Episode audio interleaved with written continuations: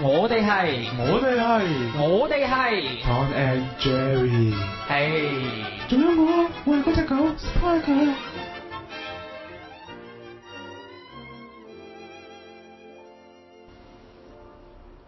Hello 阿湯，係你好，我想問一個問題，講啦。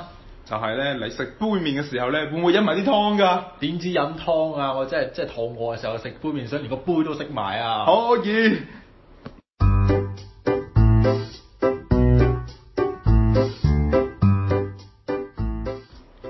冇錯，咁其實我咧都係食杯麵嘅時候咧，非常非常之中意飲埋啲湯啊。係啊，點解咧？即係其實咧，覺得啲湯好飲啦，定係即係覺得啲湯好有營養價值咧？因為啲湯既好飲又唔健康。係係係啦嗯，咁樣咧，所以咧，我哋今期話題咧，點解我哋一開始咧就要講一啲咁樣嘅問題咧？嗯咁、我哋今期嘅主題係乜嘢咧？就係你食杯麵嘅時候，有冇連啲湯都飲埋咧？冇錯，就好似你食酸奶嘅時候會唔會舔蓋一樣。係啦係啦，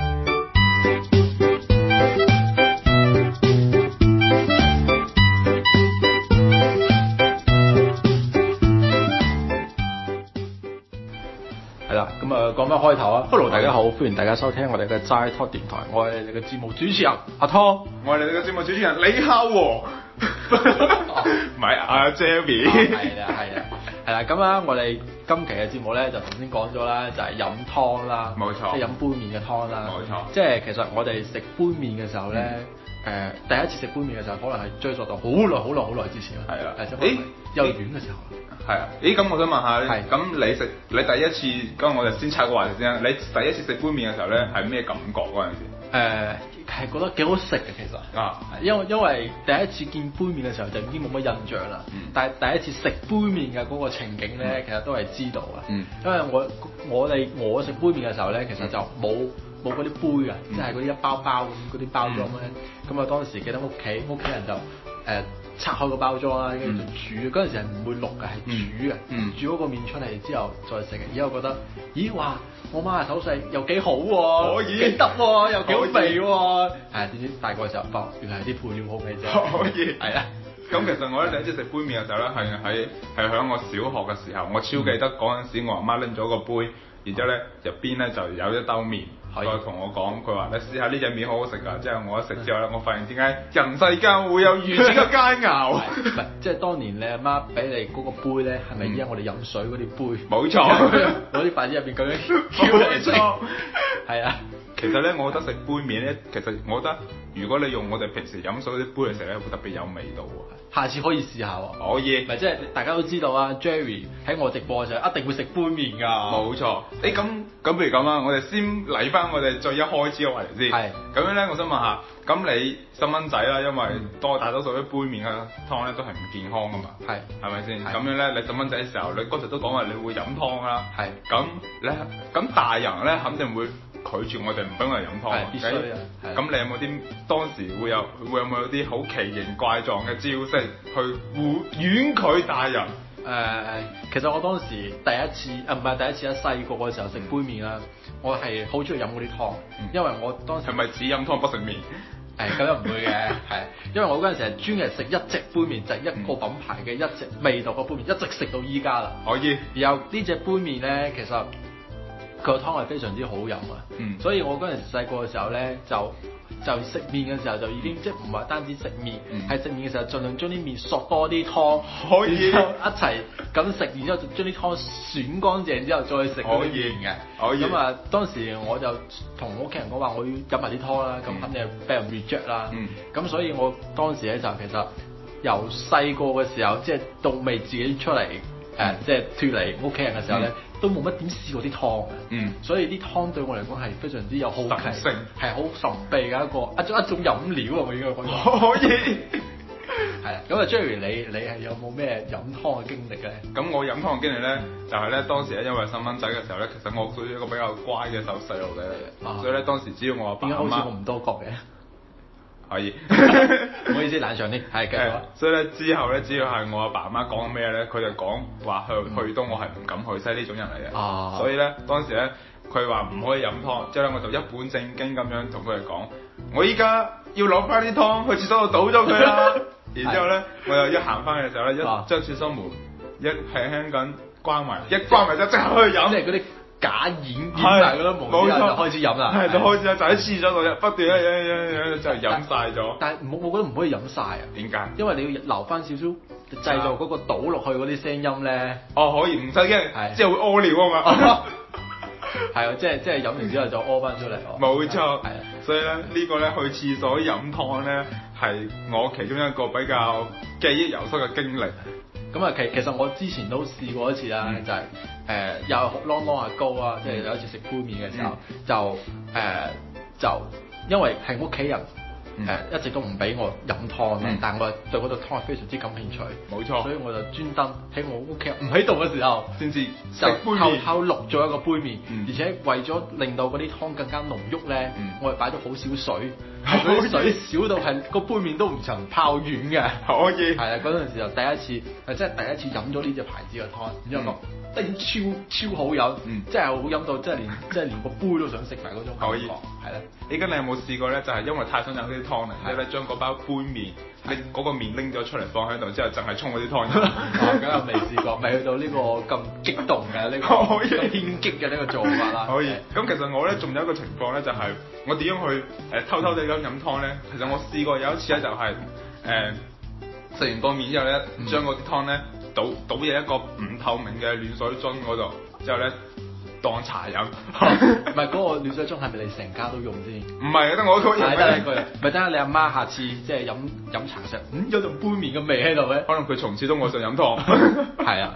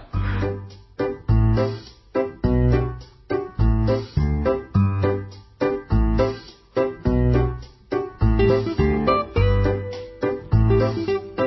係啊。 OK。咁啊，其實咧，我哋嗯杯麵即係帶俾我哋咁多呢個回憶啦嗯。咁其實杯麵都有唔同嘅食法喎。係喎，係即係有好多誒、一嗯啲創新嘅嘢，即係譬如係嗰啲誒唔錄啊，直接攞個面嚟咬嗰啊個，係咪媽咪咪？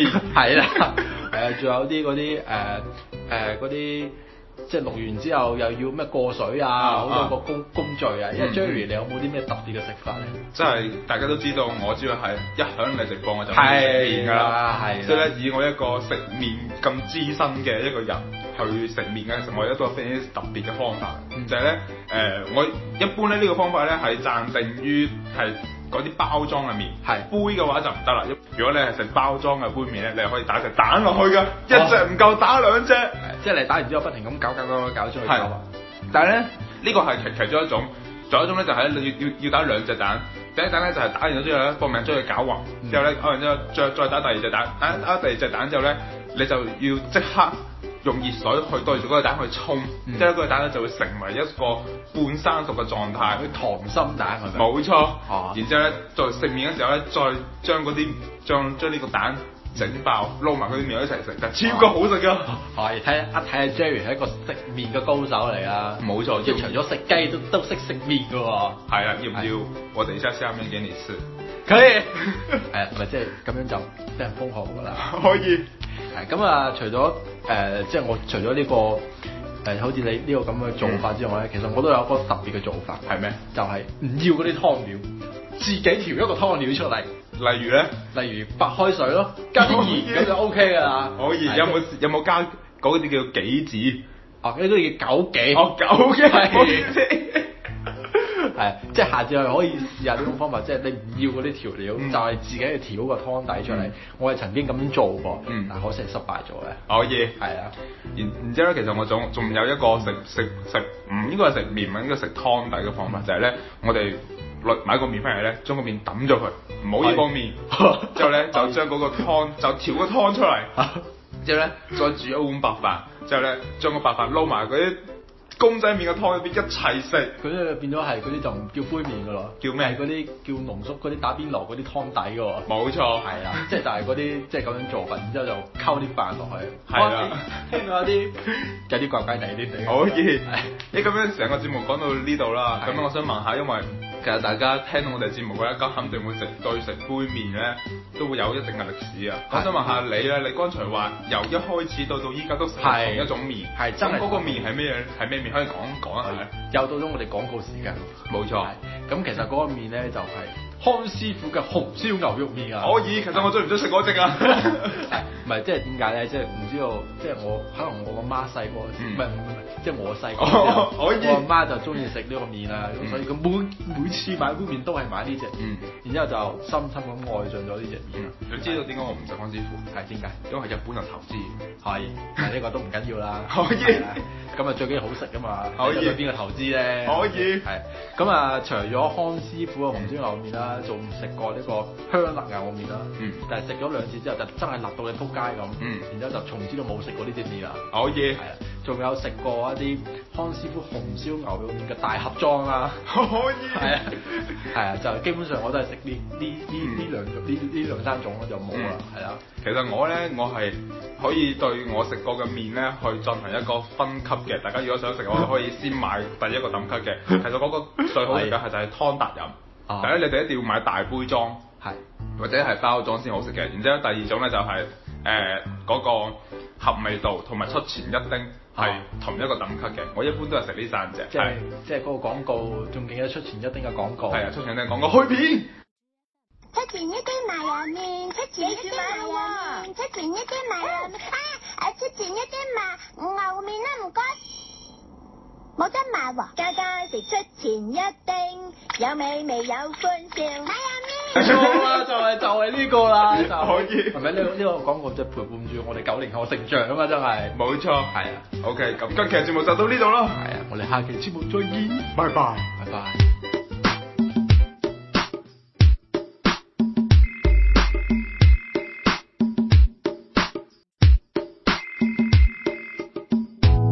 喂，吓？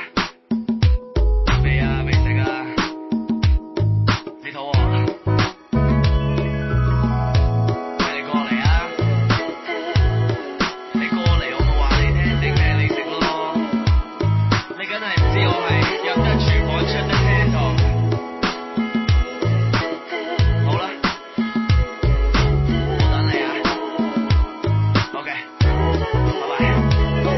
我哋拍拖大約個零月到，我發覺你胃口真係好好。我哋出親街食飯你都唔怕醜，想食乜就嗌，係咁塞落個口。你唔係太肥，又唔係太瘦，但係成日話自己個身材冇得救。好又一餐，唔好又一餐，我唔係講緊聽日，我係講緊今晚。平時你話事我有得你玩，但係今次你根本就冇得揀。你代表你對我係幾重要，我哋唔使出街，連外賣都唔使叫，不如等我煮個麵，等我煮個麵，等我煮個麵俾你食，等我煮個麵，等我煮個麵，等我煮個麵俾你食，等我煮個麵，等我煮個麵，等我煮個麵俾你食，等我煮個麵，等我煮個麵，等我煮個麵俾你食。我哋間中都會鋸扒，唔係嘅咪去食下壽司或者焗下龍蝦。生日、聖誕、情人節，我哋多數都係會出街 e 有時唔係太肚餓，我哋就特登買一個 order，然後一人一半咁分。食親洋葱我就蠢，如果口臭嘅唔使旨意同你打茄輪，唔怕，因為我已經準備咗一包。最辛苦嘅士多啤梨香口膠，試下我手勢，其他嘅冇得比，我包你一定會食個翻尋味。等我煮個麵，等我煮個麵，等我煮個麵俾你食。等我煮個麵，等我煮個麵，等我煮個麵俾你食。食炸嘅嘢 don't stop，知道？食炸嘅嘢 don't stop，知道？食炸嘅嘢 don't stop，知道？食炸嘅嘢 don't stop。加兩滴麻油已經香過鹹魚，但係食神都話越簡單先難煮。煮個好面最緊要係用心，蠟燭我都點埋，你仲唔夠冧？喺我個世界，你係第一，啲水一滾就差唔多食得，頂籠五分鐘由頭到尾，喺五分鐘我已經可以愛上你。雖然我唔係乜嘢廚師，但係我好肯定你食咗呢一餐就會知，有你我個天永遠唔會黑。如果你想嘅，我加隻蛋都仲得。等我煮個麵，等我煮個麵，等我煮個麵俾你食。等我煮個麵，等我煮個麵，等我煮個麵俾你食。等我煮個麵，等我煮個麵，等我煮個麵俾你食。